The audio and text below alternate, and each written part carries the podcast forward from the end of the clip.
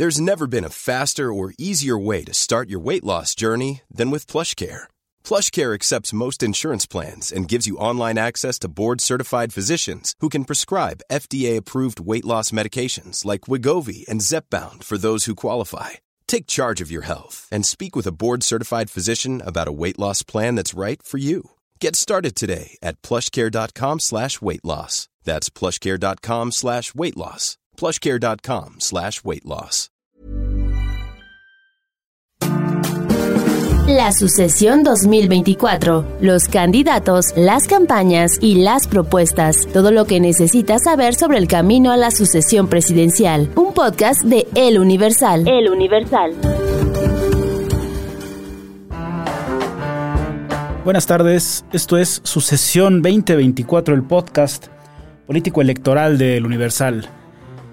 Y esta semana parece, parecería que no han pasado grandes cosas en, en, los ajustes, en los movimientos de las candidatas, de los partidos rumbo al día de, rumbo a la elección de 2024, pero hay un par de movimientos de fichajes, me gusta decirles así, de fichajes.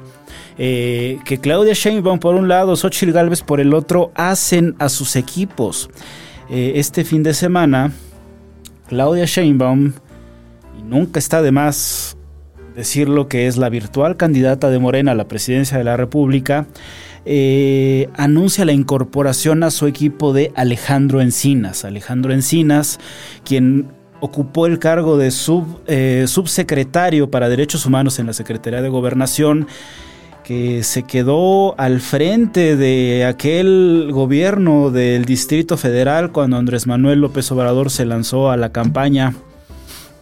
El mismo que eh, tomó la responsabilidad de conducir, no de conducir la investigación sobre Ayotzinapa, pero de tomar el caso de administrarlas, no nada más la investigación, sino la relación con los padres de los 43.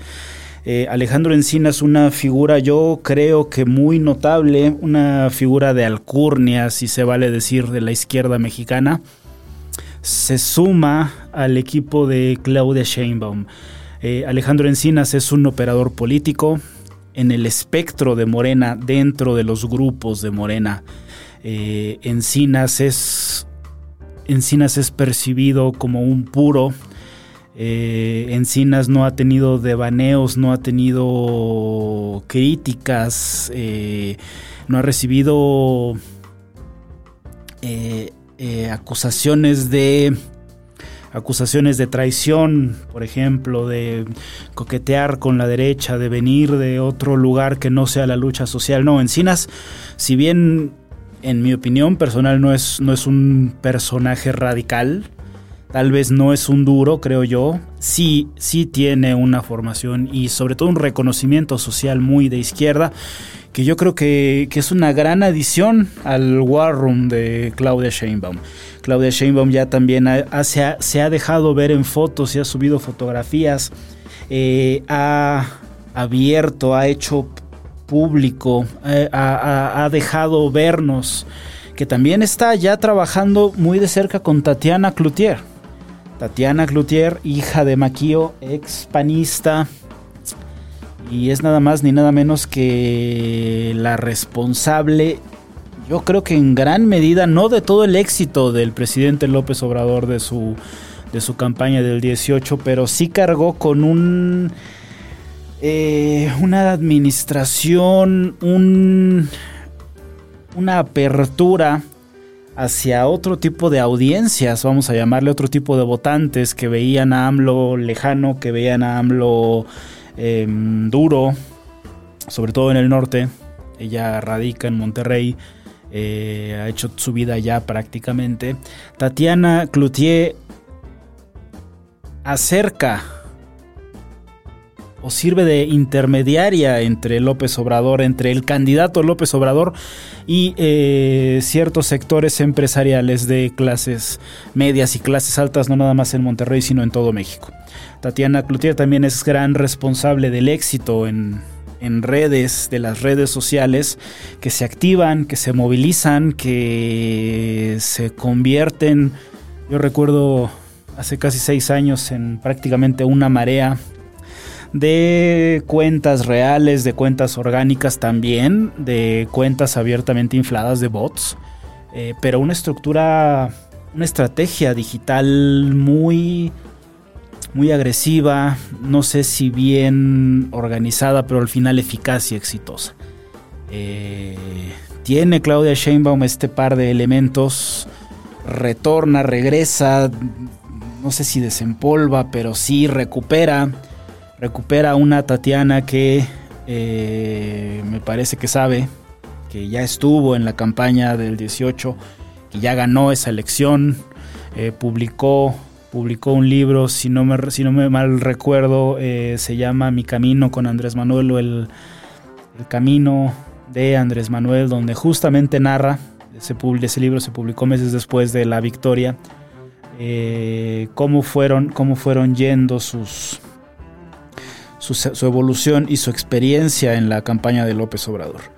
Y de una manera eh, más, no sé si formal, pero de un político mucho más acostumbrado a hacer política como Alejandro Encinas, eh, que la va a estar acompañando. Y se refuerza, se refuerza Sheinbaum.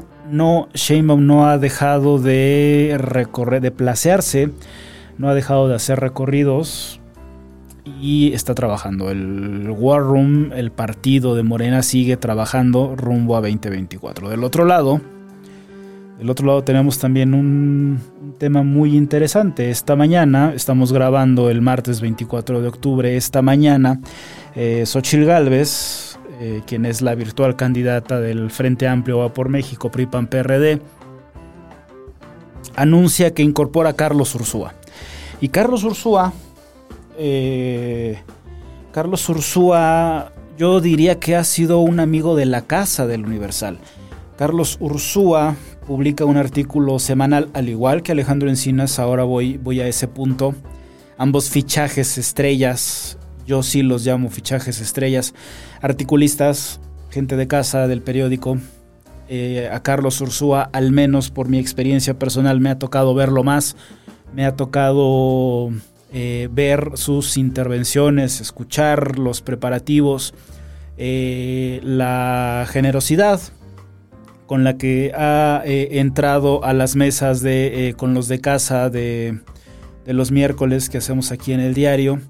Y Carlos Ursúa es ni más ni menos que el primer secretario de Hacienda de López Obrador.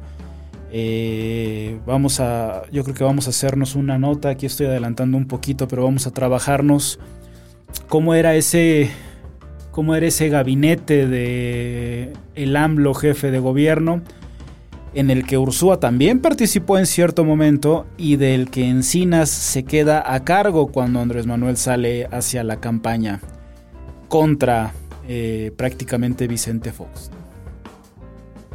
En fin, Carlos Ursúa, como decía, es una persona cercana al Universal y ha sido una persona muy crítica, pero también bastante, yo le llamo, eh, bastante centrado, bastante sustantivo en cuanto a las críticas que hace hacia López Obrador, hacia la esfera, el ambiente, no necesariamente del partido de Morena, sino la administración pública de cómo se hace gobierno, cómo gobierna Morena y cómo gobierna el presidente López Obrador. Eh, hay que recordar que Ursúa también lanza una carta, hace pública una carta que yo no diría, no diría que se hace viral, pero sí reverba, repercute, sacude el ambiente político en, 2019 cuando publica una carta y eh, dice que se va, que se va del que se va del, del, gobierno, deja la Secretaría de Hacienda, prácticamente se unen la renuncia de Ursúa y la renuncia de Germán Martínez en el IMSS y ambos, insisto, con sendas cartas, acusan desorden, eh, acusan falta de experiencia, falta de profesionalidad en este entorno, en este gobierno guinda, en este gobierno de Morena. Y desde entonces eh, Carlos Ursúa ha sido un referente porque conoce el gobierno mismo desde dentro de López Obrador eh, sobre qué está haciendo, cómo lo está haciendo. Creo que no se aventura a asumir lo que piensa o lo que imagina el presidente, pero sí es una visión privilegiada y eh, valiosísima, creo yo, de el interior o de ese, esos cimientos, ese cascarón, digamos, del gobierno, del gobierno de Morena y cómo actúa o cómo, cuáles son los principios con los que actúa. Él ha acusado en múltiples artículos improvisación, eh, cómo actúa frente a problemáticas específicas. Eh, Alejandro Encinas es economista por la UNAM.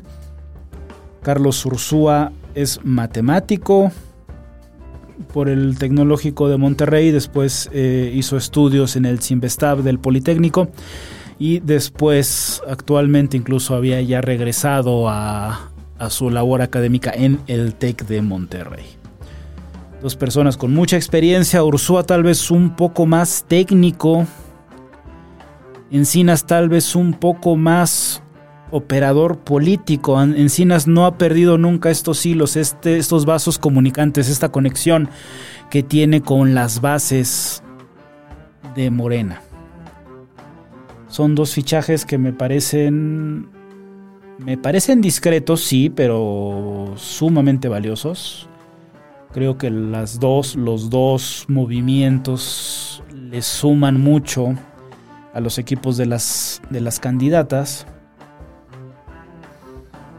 Y esto empieza ya a, a, dibujar, a delimitar el equipo corto, el equipo cercano con el que Claudia y con el, que Xochitl me, tomo esa libertad de llamarlas, llamarlas así. Con el que Claudia y Xochitl van a navegar y van a correr esta carrera, ¿no? Hay que recordar que eh, el próximo lunes, eh, Movimiento Regeneración Nacional Morena eh, ya debe estar teniendo una resolución sobre las encuestas que mandó a hacer para definir las los candidatos, más bien las candidatas y los candidatos a las nueve gubernaturas en juego. Esta mañana el INE, después de hacerse bolas, después de liarse, eh, avala, el INE ya eh, confirma la propuesta inicial que había avanzado en comisiones dentro del instituto, que es que los partidos deben, por principios de paridad, definir cinco candidatas, cuatro candidatos en estos nueve en estos nueve puestos en juego. Más mujeres que hombres, van a ser más ellas que ellos. Si sumamos a las nueve candidaturas de los estados más la presidencia de la República, son seis mujeres, cuatro hombres, en uno y en otro lado. Eh, insisto, creo que, creo que es por algo se empieza, por algo se empieza a, a aplanar el terreno, aplanar el piso, Todavía no es un piso parejo para ellas. Eh, pero sí es importante, y así lo vamos a manejar aquí en este podcast, que son ellas, son las candidatas por mayoría y el resto de los candidatos. El lunes habrá resoluciones, habrá eh, avances en la encuesta, yo espero, y eh, el siguiente martes nos volvemos a escuchar aquí para, para platicar de lo que parece ser, lo que parecería ser la noticia importante en los próximos días en, este, en estos temas político-electorales, si no es que algo más nos sorprende en el camino. Les recuerdo que pueden escuchar su sesión 2024 en Spotify, Apple Podcast, Google Podcast y también en el sitio de eluniversal.com.mx. Hasta la próxima.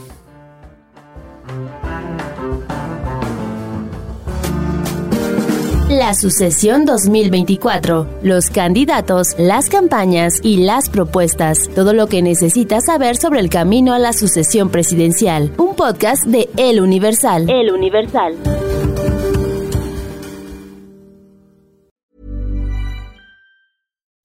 When you make decisions for your company, you look for the no-brainers. If you have a lot of mailing to do, stamps.com is the ultimate no-brainer. Use the stamps.com mobile app to mail everything you need to keep your business running with up to 89% off USPS and UPS. Make the same no-brainer decision as over 1 million other businesses with stamps.com. Use code program for a special offer. That's stamps.com, code program.